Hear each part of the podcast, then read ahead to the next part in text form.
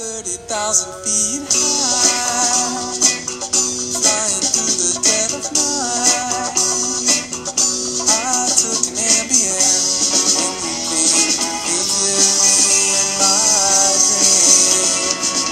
位听友，大家好，欢迎继续收听阿曼达的节目《世界在你耳边》哈。这一期呢，我们接着跟孙建南一起聊柬埔寨这个国家。嗯，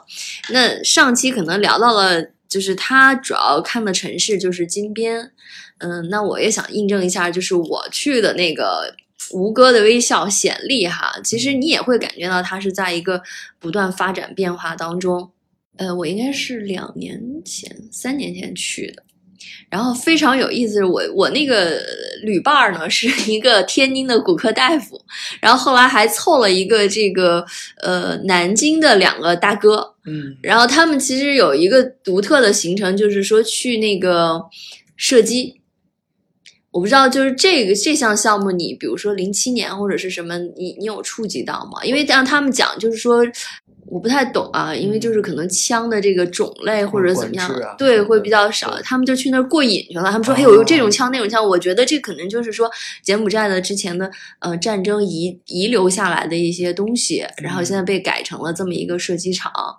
然后还有一个特别有意思，因为他们都是男生嘛，然后，嗯，我是挑了一个，就像你说的，我也是想找一个环境比较好的地方哈。然后我当时其实我说有百分之五十，我是因为那个酒店我才去的那个柬埔寨，这是一个非常有设计感的酒店。然后它整个酒店里面全都是用鸟的造型，比如说彩绘放在那个呃墙上啊，或者是呃做成灯啊，它特别有设计感。然后跟我一块儿的这个骨科大夫呢，因为人家是拉家带口，就比较节省嘛。然后他订的那个酒店就是属于那种一般就是接团客的，是从那个显利的机场到城里的中间的路途上，你知道吗？就是有点前不着村后不着店，不是繁华的市区内。嗯然后最有意思的，他有一天跟我们讲，就是我们搭一个那个三轮车吧，嗯然后到我酒店，我走了，那个车夫就继续拉着他回他那个酒店嘛。然后第二天他跟我们讲，他说吓坏了他，为什么？然后那个其实他们都肩负着一个生意，就是拉皮条。哦，这样，他说当时就给他拉到了一个那个小的巷子里面。然后就一直跟他招手说 来来来，然后那个看见幽暗的灯下 有几个那个 检视的那个女人，他说看张脸把他吓坏了，可能就是小巷子里就跟我们说的那种就是叫什么，呃，就是洗浴中心那种风格的，然后他吓着就跑了。第二天吧，好像就是他们去射击的时候，那嗯。南京大哥什么晚上吃饭，他们就跟我们聊说说那个司机特别逗，那个嗯司机说他在华为工作过，还给他们看好了华为的工牌儿，然后他就说反正工了工作了几年，然后他又回来自己自由一点开车，嗯。然后那个他们就说看旁边有一个女的骑一个摩托车过嗯。去，就那司机好像就就是说可能是一个妓女，哦，然后他们居然他们就猜嘛，然后那个司机就拉开窗户就直接问，你知道吗？然后那女的就特别坦然说是啊，然后还有他们就男生嘛，就还说晚上就是可能拿手，我我不知道，可能是不是那会儿也比较流行，就中国人多，就微信就搜搜搜周边的人，嗯也会搜到很怪异的这些。这些以前有过战乱哈，然后现在又处于一个就是呃开放发展的地方，就有一些可能确实处于一个嗯挺灰色或者是一个挺模糊的地带，比如说像这种色情业，嗯，比如射击呀、这种这种，其实也涉及到一些枪支啊、一些管控什么的。我不知道你对这块儿，你这两次有什么感觉没有？可能因为就所住的地区啊，或者游览的地方，嗯可能就是并没有完全就没有遇到，嗯，对相对还是文明社会是吧？呃对对对，但是感觉就是说，因为他呃经历过这种战乱呀、所以他的这个呃交通并不是特别方便。然后嗯那时候去的时候，零七年去的时候，那时候还没有这个公交车。然后这次去的时候，就是看到跟在北京这公交车几乎呃差不多的这种样子，然后已经有公交车呀、公交站，然后也需要去刷卡呀什么的。呃，嗯对，然后现在已经有了，但是现在柬埔寨人呢用的更多的还是这个呃自己骑摩托车，这个比较多。然后有一些你在路边上拦一辆摩托车，坐在后座上，然后给他一两美元，他也会给你带到一个，就你说的，如果不是特别远的话，他也会给你带过去。嗯然后他那边的主要的交通工具呢，还是这个嘟嘟车，就是这种有棚子的一个，就是脚蹬的那种吗？呃，也不是，就是电动摩托。哦，对，然后后边可以坐两个人，稍微大点的可以坐四个人。嗯然后这次是比较新鲜的，就是说它现在也有这个，它叫嘟嘟车嘛，然后就是现在有柬埔寨版的这个滴滴打车，打的就是这个嘟嘟嘟车。车对，然后它这个呃司机的这个窗户那块儿，然后专门是贴着一个号码，就相当于他的那个车牌号，然后下载它当地的一个 APP，然后是就是然后注册好了之后，其实很简易的，就是输入自己手机就能注册了。然后呢，就直接定位，就说我就是现在位置，然后要去哪儿，然后一般就两分钟之内它就开过来了，然后支付现金，支付的都是当地人的价钱。如果你嗯是直接去呃在路上拦这种嘟嘟车的话，那就可能就得两三美金至少起价，在那块儿一般我都没有超过一美金。他们这个 A P P 叫什么呀？哦，叫 Pass On，对，然后就是他，我几乎坐的每一辆车上，然后就我一坐在那儿，然后朝着我那一侧，然后嗯就贴着一个广告，然后就用中文写的，然后快递，呃，快递寄送，然后那个什么什么，大概是比如说什么几天就能到，什么一天就能到，然后然后联系电话谁谁谁，快递啊，就是你当地比如买了一些东西想寄回国内，然后就就当地的一些快，递的或者城市之间的呀，这种可能是这种业务。哦对，它的也挺有点儿，它可能有点儿类似，还能有那种闪送。哎呀，这是未来的就是简式版的滴滴，还有顺丰，就马上要绝地而起了。对，是，然后他的那个当地的那个嗯司机也跟国内的那个滴滴车一样，然后嗯都戴着耳机，然后要听着往哪儿拐啊。然后呢，车比如说在等红绿灯的时候，他也在看地图放大，然后缩小，看走哪条路更好。是那嘟嘟车呀，对对对，哦是，然后都是那种。然后如果那个你也可以跟司机，如果是没有这个软件儿，然后跟那司机就说打表，然后他这个软件好像也有那个打表功能。还能打表。对对对，就是用你手机在打表，然后就走，就差不多就是一般是一美元以内就能搞定，不太远的话，但是你说的哈，就是它基本上付款的时候还是现金支付，呃都是用现金支付。所以就是说，其实它这个应用程序是起来了，但是相比这种移动支付还没有成为规模。对对对，嗯是。然后，因为它那块儿现在也有移动支付，类似就嗯柬埔寨版的支付宝，对，但不是支付宝，他们叫那个 WinPay，就是翅膀、翅膀支付，相当于翻译成中文。嗯嗯然后呢，我倒没有见到柬埔寨人用，但是在好多商家都可以用这个支付，它就摆了一个二维码，它相当于是一家当地银行推出来的。哦，但是你也是要下个 A P P 之类的才对对能用，对，吧？是就连接可能当地人的这个银行卡呀。哎呀，一切都那么陌生而又熟悉哈，感觉就是看到了一个。我们再往回倒推个十年左右的这样一个、一个情况，嗯对就是充满了一些机遇。对，当时零七年去的时候，那个时嗯候 ATM 机什么的还很少。然后这次去的时候，就在每个路边儿，然后就拐角就能见到一家 ATM 机。然后像中国银行啊，然后呃嗯好多银行，然后在那边都已经有了。诶，那刚才说了金边哈、金边嗯不是一个旅游城市，那你为什么当时会去马德旺这个地方呢？当时就是在说它那些有一些老的法式建筑特别漂亮，然后那边也是老一代的华人就是曾经住过的那种地方。本来的距离是他说应该是五个小时，但开了七个小时才到。开了一会儿，然后就开了一小会儿，然后有一个那个一个一个婴儿，然后他父母突然间就说要叫停车，然后去下边去。这个去方便了一下，然后再上来，然后司机马上就停，然后就上来，就在一个那个田边儿，然后上来，然后开了三个小时不到吧，然后呢那个车就停了，然后我问旁边的人这是是到了吗？然后说没有，说要吃饭，然后开到了一个就是类似大排档，柬埔寨大排档，然后不是特别大，然后那块儿也有几个商家。然后在那儿做一些什么炒饭啊，然后或者是当地的就什么臭鱼啊，然后还有一些就是一些什么炒我对这个臭鱼充满了好奇。对，然后就看到那个好多人就去，我因为我没有吃，然后那个，让他停了半个小时，然后然后就是他也会炒菜什么的，然后苍蝇在那儿飞，然后我觉得那些人吃的还挺开心的。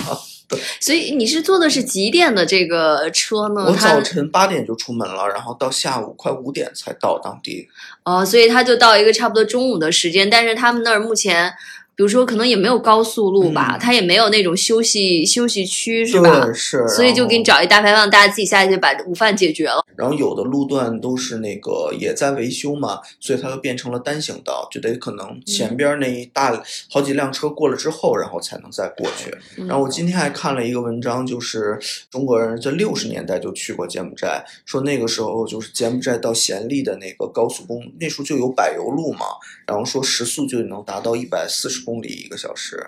那现在是倒退了吗？对，说现在就好多路都没有了，然后这是因为中间又经历了一些战乱的问战乱题。就是马德旺这个地方算不算现在已经被逐步开发起来的一个小众呢？就像你这样嗯知道的人会去，那其他的中国游客会去吗？其他中国游客很少能见，那边就是寺比较多，城市也没有高楼大厦，就是一个小村镇。说起来的都是上世纪二三十年代建的一些法式的老建筑。然后我住的那个酒店也是，它当地五十年代说就开开业的一家，也是在一个法式建筑基础之上。华人那个时候就是个华人，然后在那个开的，然后他这次前台也是一个长得华人的一个长，但他不会中文，然后那上贴着中文的对联儿啊，然后什么中国的灯笼啊那种，那还挺混搭的啊！一个法式建筑里面，然后搞的中式的这个装饰，很多就是欧美人，然后都在那边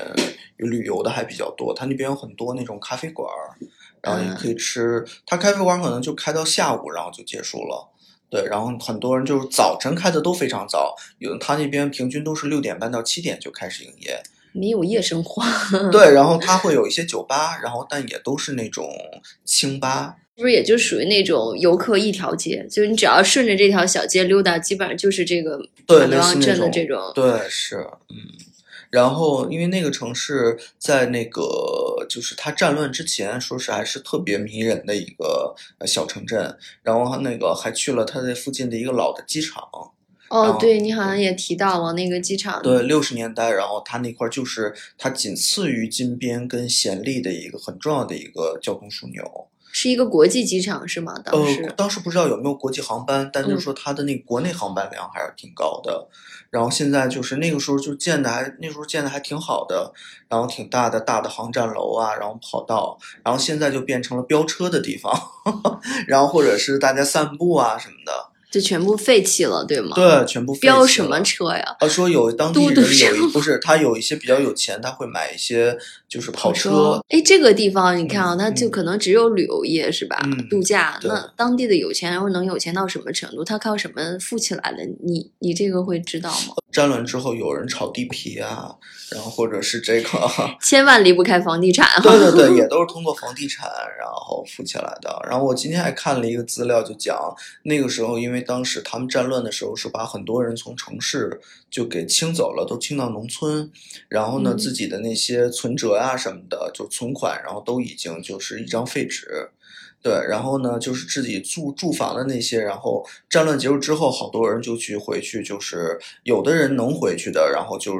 有的人就是胆子比较大的，然后就是谁家空着，然后就占谁家的。然后后来政府看这个这个趋势已经出来了，然后就公布，就是这个战乱之前的所有的地契啊、房契都宣布无效，然后 就是说有的人占上了，然后就是他的。对，好多人就有的说有个别的人，然后就通过可能多占了几套房子，然后倒卖，然后炒一炒，然后最后就赚到钱的。对，就赚到都可以买跑车的地步了。这个当地的房价也是，可能早期发迹比较早的，对，然后会有个别的说，听说会有这种情况。然后还有一个比较有特色的，呃，就是在他这个爆发战乱之前，然后是这马德旺跟金边，看现在就是坐这个大巴，然后交通不是特别方便，但在那个时候它是有铁路的，对，是在法国时期给他们修的。后来都被炸毁了吗？呃，说反正有的可能是铁道，可能是有一些问题吧，就废掉了，现在也。对，然后在他那个城市有一大段这个铁路，然后他们就是有一个旅游的一个 BT 啊体验打卡的一个项目，就在一个山间，啊不是就在一个田间，然后它有一段铁道，然后当地人，然后呃它有发动机，然后放上一个竹板子，然后人可以坐上，看你可以容纳差不多四五个人吧。然后自己坐上去十美元一次，然后就开一个小时啊。对他们那个中文叫竹火车上，然后你就坐在那个竹席上，然后旁边也没有人，就是他放了一个空板的有个发动机，然后你就感觉就是随时可能会掉下去的那种感觉。你体验了是吗？对，体验了十美元一哦次，10美元一个小时，速度怎么样呢呃，？挺快，就跟那火车是一样的那种速度，对吧？然后，但是肯定是没有那种高速，因为它毕竟那个时候它那个发动机的这个能力比较有限。那大家在上面怎么坐呢就因为只有我一个人，因为我？VIP 专车，对对对，因为五个人也是一个人按十美元来收，因为我其实没有其他游客，声音特别大嘛，发动机的那个声，还有关键是在铁道滑的那个声音，还会扒着那个前头有一个栏杆儿，就相当于司机坐在你后边儿。站坐在你后边儿，然后他要是加速减速，因为经常会有牛羊过去，他在远处就得判断好，然后就得减速，对。然后呢，还会有，因为他会有好几辆这种主嗯火车，然后他要看前头有人要回来了。比较历史的当地就是一些，比如说有一所华文学校，在战乱之前，然后他们就是就已经存在了。然后当时就听那个老的那个华人，然后就说说在那个时候，他们虽然住在柬埔寨华侨，但都是不学柬埔寨语的。对他们都是华人，就跟华人交流啊，因为很多都做生意啊，上的学校也都华文的。他们说当时他们五十年代、六十年代，然后每天上学会骑自行车嘛，然后都是唱着《东方红》去上那个上学。你看一直提到这个战乱，所嗯以所谓的战乱其实就是指的红色高棉上台以后做的一系列的，对对对，是包括从把人从这个城市啊，然后呃拉到农村啊什么的。当地的华人就聊嘛，然后他就说当时他们已经就是必须要所有的这个华人都必须要学柬埔寨话，他是就在那个时期然后学会的。对，说在那个年代他们只说华语的年代，然后一般就是柬埔寨人跟华人是不会通婚的。到后来大家都会。呃，都会有。后来包括到现在，那个时候有一些职业华人不能这个禁止，就会有限制的。然后也是为了保护当时高棉人的一些，就是一些工种吧。然后大家彼此比如是说呢，就比如说有一些，比如像华人不能理发，不能去做理发业，对，因为一般华人来讲，总体可能都是做，比如说一些做生意啊什么的。我觉得应该现华人最能干的就是厨师啊，呃，那时候可能绝对把他们干没了。对，包括现在柬埔寨高棉人，然后也越来越多学习中国文化呀，然后中文啊。说反正说在那么的一个小镇，就有三千多人在学习中文。我觉得要不是学中文，要不是更了解中国，就是 那些聪明的人怎么会搞出一个简式的滴滴？对，是吧包括在那个金边，我那个遇到就有一些在星巴克里，他们会问你来自哪个国家呀，然后说来自中国，然后他就会很努力的，他肯定也学过中文，嗯对，然后会包括就是说什么点这一杯热的呀，他都会说，嗯，对对对，然后阻碍了你练习简语的这个 机会。啊，就是所谓一些战乱的一些纪念的，很多都是在西方的这种资助下，然后建的，然后实际上他会带着他自己的一套视角。对，可能我更愿意还是看一些比较呃原生态的这种。战乱的，就是首都会比较，首都会有那么一两处，对，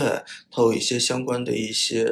博物馆啊什么的。但是零七年的时候其实有去过，但感觉里边说的一些内容就是呃跟在其实是跟在有一些西方学者书上的比较类似，觉得所以这次就没有再去。你当时去的那个叫嗯什么博物馆呢？呃，叫做堆斯陵，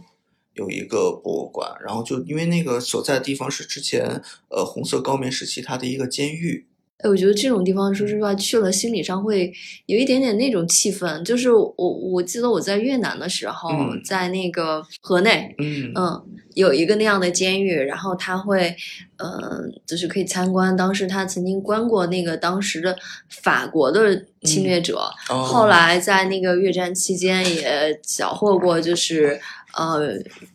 美军，嗯。然后包括麦凯恩是吧？哦。对他曾经当时好像就被俘俘虏过，哦然后，但是我那天从那里面走出来，我就是一种很阴郁、很恐怖的那种气氛里走出来的。你当时去看这个博物馆，没有那样的一个气氛也会，但感觉就是就是宣扬了一种很恐怖的一种景象。就是很多图片或者是对，是他可能真的对这段历史怎么去发生的，他可能也没有说特别认真的去很系统的告诉大家。包括他可能使用的很多资料也都是西方人去整理的，这里边可能并没有一个真正柬埔寨的视角啊。比如说像这一段儿，现在当嗯就是柬埔寨人愿意会提的多吗？还是说他几乎们没有人会免去聊，对对吧？几乎没有。那还有一个就是说，柬埔寨对王室的这种感觉现在是什么样的？对，也接触不到，现在就是会看到有皇宫啊，但是可能大家平时生活里边，因为就柬埔寨语里边它也有皇族用语，它是另外一套就是体系。但是每一个几乎柬埔寨人家或者餐馆啊，都会挂着这个西哈努克像啊，什么呃，包括那个太皇太后的这些像，包括哦新的这个国王、小国王的一些像，西哈莫尼的像，这三个像都会摆在这个挂在墙上，对。嗯，就跟泰国似的，到处对都可以他们都是看到这个很尊重这个国王的，嗯。对，但也很少会去公开去聊这些，嗯。对，哎，可是你知道我最近看了一个网上的这个帖子哈，嗯。就是呃柬柬埔寨王室有一个小公主、啊，变成网红了。因为你想从西拉努克那辈儿，她那个莫尼克公主不就是带着法国血统的嘛，哦然后可能就是这个基因其实是有一点点混血下来的，嗯。然后尤其是他现在既有这种皇室的这个影响力哈，嗯但同时又变成了就是。因为大家也用 ins 啊什么的，就变成社交媒体上一个小网红，大家就很关注，就跟比如关关注英国王室啊，关注什么这个八卦呀、什么这种。说到马德旺这个地方，它的美食有什么与众不同的吗？反正就是那种西式的比较多，然后中式的可能看到一家，然后有一个兰州拉面，对，嗯说是一嗯是一个说是一个西北人，然后娶了一个柬埔寨老婆，